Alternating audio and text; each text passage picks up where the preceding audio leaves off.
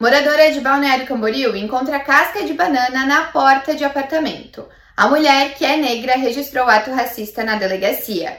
No Minuto Diarinho de hoje tem esse e outros destaques desta sexta-feira. A produtora de moda disse que não sabe o que motivou a injúria racial contra ela. Desde que se mudou para o edifício, ela disse que nunca sofreu com preconceito mas na manhã desta sexta-feira se deparou com a casca de banana esmagada no tapete de entrada do AP. O caso foi registrado na delegacia. A moradora agora aguarda imagens das câmeras de segurança para identificar o autor do crime. Uma mulher de 22 anos fingiu ter sido vítima de sequestro e estupro por um motorista de aplicativo em Porto Belo. Ela chegou a registrar um boletim de ocorrência contando as mentiras e vai responder pelo crime de comunicação falsa.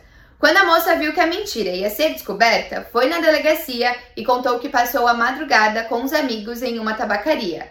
Nem carro de aplicativo ela pediu. Aproveitou o calorzinho dessa semana? Porque vai esfriar.